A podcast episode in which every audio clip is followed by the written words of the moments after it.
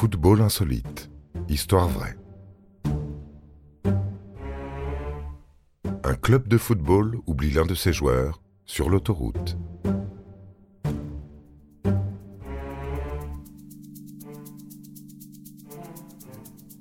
L'histoire a fait le tour des réseaux sociaux. Mais comment aurait-il pu en être autrement tant cette fable prête à sourire? Nous sommes en 2021.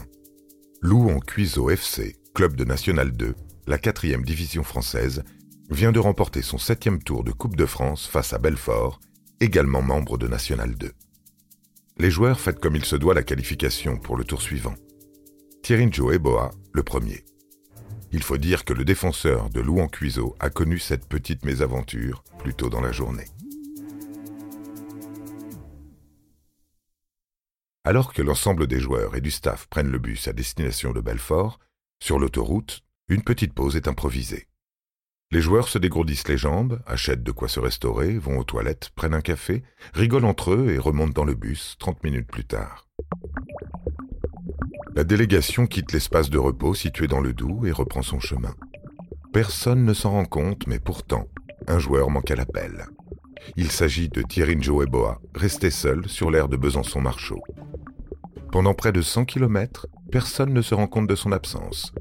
À l'arrivée au stade, les membres du club de Saône-et-Loire n'en croient pas leurs yeux.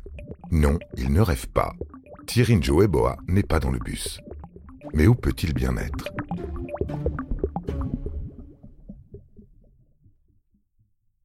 Un membre du staff se rend compte de l'erreur. Ni une ni deux, une personne fait le chemin inverse pour aller récupérer Njo. Alors qu'il devait démarrer la rencontre comme titulaire, l'arrière droit entrera finalement à l'heure de jeu. Une mésaventure qui devrait servir d'avertissement pour tous les clubs. Une chose est sûre, du côté de Louon-Cuiseau, depuis ce jour, les arrêts sur l'autoroute sont scrutés de près.